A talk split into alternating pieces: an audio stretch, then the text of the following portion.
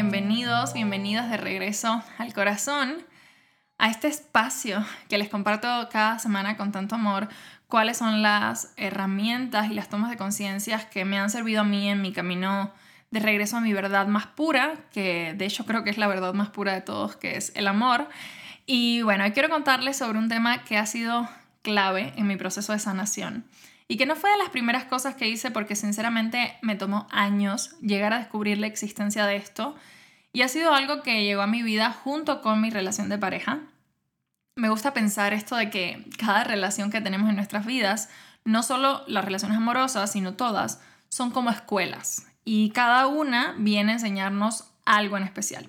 Y mi relación de pareja actual desde el primer día vino a enseñarme sobre los tipos de apego que existen y específicamente sobre mi tipo de apego y la herida de la cual proviene. Además me ha dado muchísimas oportunidades para trabajar en ello que en ocasiones se ven como que me anda tocando mucho la herida o de que terminamos discutiendo, pero al final si tenemos la conciencia de que esto existe podemos darnos cuenta de que eso que tanto nos molesta son solo oportunidades para trabajar estas heridas y poder sanarlas con el tiempo. A ver, les cuento un poco. El canal de conversación entre mi novio y yo se abrió gracias a que él hizo una publicación hablando de este tema. Y aunque ya habíamos interactuado antes en redes, yo la verdad que estaba en un momento de mi vida en el que no quería relaciones, entonces no estaba como buscando eso. Pero al final todo fue como muy orgánico, porque él estaba un día hablando de este tema, que era algo que yo ya había percibido que tenía que trabajar y yo le respondí así de que, ah, mira, yo tengo este tipo de apego. Y a partir de ahí comenzamos a platicar de este tema y pues bueno, ya una cosa llevó a la otra y acabamos teniendo esta relación de ya dos años, relación en la cual como que uno de los temas principales que nos ha tocado trabajar y del que siempre hemos sido súper conscientes es justo este tema del tipo de apego que tiene cada uno, de las heridas de la infancia que tenemos que trabajar para que las dinámicas que causan em, estos, sí, como este tipo de patrones, no acaben saboteando nuestra relación. Más bien que la relación sirva para trabajar nuestras sombras y no que nuestras sombras acaben por destruir la relación. Lo primero que para mí fue súper importante entender de este tema fue el concepto general y es qué cosas son los tipos de apego. Por si nunca han escuchado mencionar esto antes, los tipos de apego se refieren a patrones de conducta que se desarrollan en la infancia en relación a nuestras figuras de cuidado principales como pueden ser los padres, los tutores o los cuidadores. Y estos patrones pueden persistir en la edad adulta y afectar la forma en la que nosotros nos relacionamos con los demás. Entonces les voy a contar cuáles son los cuatro tipos de apego principales y que bueno, quizás se encuentren ustedes dentro de uno de esos y digan como ah, ahí ando, por ahí, por ahí me toca trabajar. El primero es el apego seguro, que básicamente las personas con un apego seguro se sienten cómodas con la cercanía emocional y la intimidad en las relaciones. Son personas que buscan apoyo, consuelo cuando lo necesitan, que tienen una visión positiva de sí mismas y de los demás. Y básicamente son personas que han tenido experiencias de cuidado muy amorosas en la infancia que le permitieron sentirse seguros y protegidos. Otro tipo de apego es el evitativo y las personas con un apego evitativo tienden a evitar la cercanía emocional y la intimidad en las relaciones son personas que prefieren mantener como la independencia y la autonomía y pueden tener dificultades para conectar con los demás, para confiar en los demás. Son personas que han tenido experiencias de cuidado distantes o frías en la infancia que le hicieron sentir que ellos no podían contar con sus figuras de cuidado. Otro tipo de apego es el ansioso, y ahí estoy yo. Ese es con el que vengo trabajando ya un par de años. Y las personas con apego ansioso básicamente buscan desesperadamente la cercanía emocional y la intimidad en las relaciones. Pueden sentirse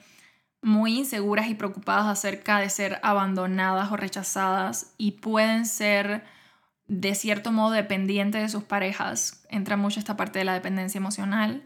Son personas que han tenido experiencias de cuidado inconstantes o impredecibles en la infancia que les han hecho sentir que deberían buscar constantemente la atención, la aprobación y el amor de estas figuras de cuidado, pero que al final lo terminan pues espejeando todo el tiempo en las relaciones en la adultez. Y el último tipo de apego es el desorganizado. Y las personas con este tipo de apego tienen una combinación de comportamientos del apego ansioso y del apego evitativo. Y puede que estas personas sean incapaces de establecer relaciones seguras y saludables si no se trabaja. ¿Ok? son personas, imagínense, que han experimentado experiencias de cuidado traumáticas o abusivas en la infancia, que han llevado como a una desconexión emocional o a la incapacidad de regular sus emociones por sí mismos y ahora, los patrones de apego pueden ser flexibles y cambiantes a lo largo de la vida y con el trabajo terapéutica y, terapéutico perdón, y el uso de herramientas esto puede cambiar. Y en mi opinión y visión de esto, la idea no es que cambien, sino que dejen de sabotear nuestras relaciones, porque son estos comportamientos los que muchas veces nos llevan a los problemas más complejos en nuestras relaciones personales. Y otra parte que ha sido importantísima para mí a la hora de trabajar con esto, además de tener claro eh, pues, herramientas como tapping, que es poderosísimo para trabajarlo, ha sido también entender las heridas que ocasionaron estos tipos de apegos. Entender como a través de mi historia personal qué fue lo que ocasionó que hoy yo tenga cierta tendencia a comportarme o relacionarme desde esos espacios y no desde espacios más sanos, por así decirlo. Entonces entra esto de empezar a investigar y entender qué heridas de la infancia dieron lugar a mi tipo de apego en específico. Hay un libro que les he recomendado varias veces ya, que se llama Las cinco heridas que impiden ser uno mismo, y en este libro se mencionan cinco heridas principales. Y les voy a platicar de ellas para que empiecen a tener también como una noción del tema. Y voy a hacer un disclaimer aquí y es que nada de lo que les estoy compartiendo sustituye la terapia psicológica. Vayan a terapia, porque estas son cosas que necesitas trabajar con acompañamiento terapéutico y posteriormente, obviamente, usar herramientas energéticas. Pero bueno, la primera de estas heridas que se mencionan en el libro es la herida de rechazo. Y esta herida se produce cuando sentimos que no somos aceptados o queridos por quienes nos rodean y puede surgir por experiencias como el abandono o el rechazo por parte de los padres o de los cuidadores. Em, otra de las heridas es la herida de abandono, que de cierta manera yo ahorita estoy notando mi proceso personal que es como una de las heridas que tengo más activas y es la que posteriormente les voy a explicar cómo detona mi tipo de apego. Pero bueno, la herida de abandono se produce cuando sentimos que nos han dejado solos o abandonados emocionalmente y puede surgir por experiencias como el divorcio de los padres, la pérdida de un ser querido o la separación de la pareja. Otra de estas heridas es la herida de humillación, que se produce cuando básicamente nos sentimos avergonzados, ridiculizados o menospreciados. Y puede surgir por experiencias en la infancia como el bullying, las críticas constantes o las burlas por parte de otras personas y en ocasiones por parte de los cuidadores. Otra de estas heridas es la herida de traición, y esta se produce cuando alguien en quien confiamos nos traiciona o nos engaña. Puede surgir como por experiencias como la infidelidad de la pareja, la deslealtad de un amigo o la traición de un compañero de trabajo, pero incluso en la infancia se puede ver muy simple como por ejemplo tu papá te prometió que si sacaba cierta calificación te iba a llevar al parque y luego tú sacaste la buena calificación, no te llevó al parque, como niño lo interpretaste como una traición, aunque realmente no era algo como tan relevante quizás para tu niño en ese momento, sí era muy relevante que el papá o la mamá le, cumpliera, le cumpliese esas promesas que le estaba haciendo. Y por último, eh, otra de estas heridas, o sea, la, la quinta, es justamente la herida de injusticia, que es la que se produce cuando sentimos que hemos sido tratados de manera injusta o que no se nos ha dado lo que merecíamos. Puede surgir obviamente por experiencias como la discriminación, el acoso o el trato desigual por parte de la sociedad, de las instituciones, pero creo que esta herida viene fundamentalmente también del hogar, porque es donde más nos importa que se nos trate de manera justa. Ahora, estas heridas de la infancia pueden influir en los tipos de apego en la adultez ya que la forma en la que fuimos tratados durante nuestra infancia y las experiencias que tuvimos con nuestras figuras de apego pueden moldear nuestra percepción del mundo y de nosotros mismos. Por ejemplo,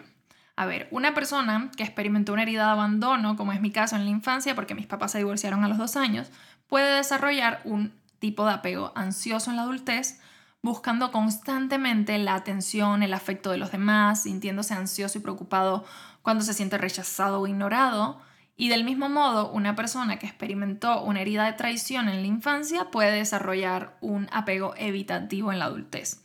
manteniéndose como emocionalmente distante de los demás para protegerse de ser lastimado nuevamente. Los patrones de apego en la adultez también pueden ser muy influenciados claramente por las estrategias de afrontamiento que desarrollamos en respuesta a las heridas de la infancia. Por ejemplo, una persona que experimentó una herida de rechazo puede desarrollar una estrategia de afrontamiento de ser perfecto en la adultez. Como son estas personas que buscan constantemente la aprobación de los demás para sentirse validados, para sentirse eh, como valiosos.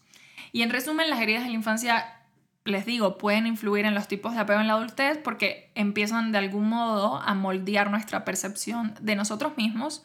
de los demás y del mundo. Y al influir en esto, eh, o sea, y al pasar esto, empieza a influir también en los mecanismos de respuesta que nosotros desarrollamos. Y se me hizo muy valioso compartirles todo esto porque verdaderamente creo que identificar y trabajar en nuestras heridas de la infancia puede ayudarnos a sanar y a liberarnos de patrones de apego negativos que de cierto modo están afectando nuestras relaciones personales y la construcción de nuestras vidas. La forma creo más efectiva que yo he encontrado para trabajar estos tipos de apego y estas heridas de la infancia ha sido a través, primero que todo, de tomar terapia para identificar cuáles son mis patrones o cuáles son mis mecanismos de respuesta basados en estas heridas y luego usar esas herramientas energéticas que ya tengo, como la técnica de liberación emocional o tapping, para ir corrigiendo los flujos de energía y los patrones neuronales que me hacen volver a vivir una y otra vez desde mi herida. Y justo para trabajar todo esto, diseñé un programa de 21 días de EFT Tapping, donde hacemos todo este trabajo profundo de sanar cada una de esas heridas y de esos tipos de apego desde el espacio emocional y energético para poder dejar de repetir estos patrones y que nuestras relaciones personales, tanto como la relación que tenemos con nosotros mismos, puedan mejorar radicalmente. Y les digo algo, esto es un trabajo para valientes, no es para cualquiera, es para valientes, porque a mí me ha tomado años explorar prácticas y métodos terapéuticos que me ayuden con este tema, en especial del apego ansioso, porque simplemente con psicoanálisis y estas otras como terapias convencionales me tardaba muchísimo en ver resultados. Me sirvieron, sí, para darme cuenta, sí, para tener la conciencia, pero en realidad a la hora de ver cambios bien, que no se me siguieran repitiendo las cosas una y otra vez, realmente me tardaba demasiado con esas herramientas. Y cuando yo empecé a integrar tapping para esto fue maravilloso el resultado, porque a fin de cuentas también hay una impronta energética que requiere ser sanada. Y el enfoque de este programa de 21 días está muy relacionado también a las enseñanzas de Peter Levine y de Somatic Experiencing, que es como su metodología,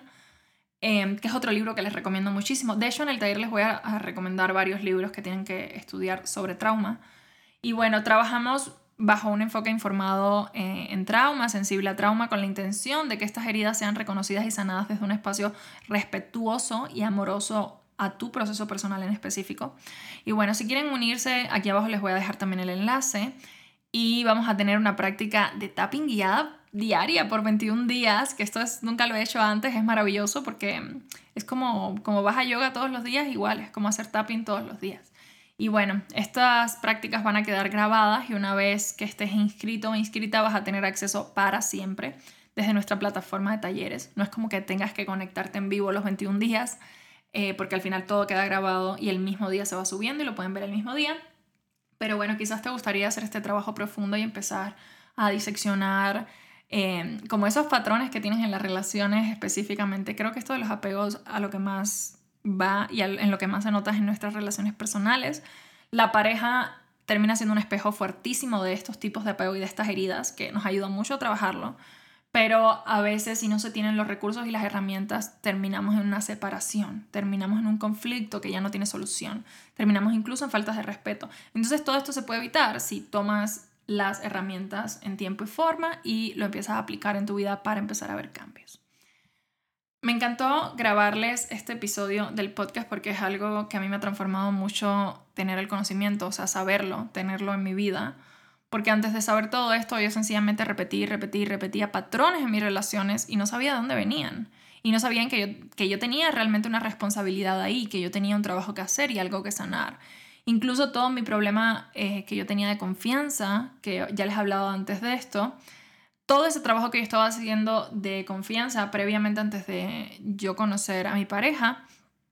venía siendo de este tema también, venía estando muy relacionado a estas heridas de abandono. Porque pues sí, si, si de niña te sentiste de, cierto modo abandonada, de grande va a ser muy difícil que puedas confiar en la gente. Y algo que es valioso que también les diga antes de cerrar es que yo no creo en los diagnósticos absolutistas. Muchas veces la gente te dice, bueno, este es tu tipo de apego y ni modo, ni qué hacerle. No, sí hay algo que hacer, sí se puede trabajar en eso, sí tenemos herramientas para cambiarlo, para transformarlo. Y no, no solo con este tema, le digo, de los apegos y de las heridas de la infancia, sino con todo en general. Cualquier diagnóstico no puede ser absoluto. Necesitamos tener las herramientas para cambiarlo y necesitamos también como elegir hacer ese cambio y esa transformación en nuestras vidas, porque de lo contrario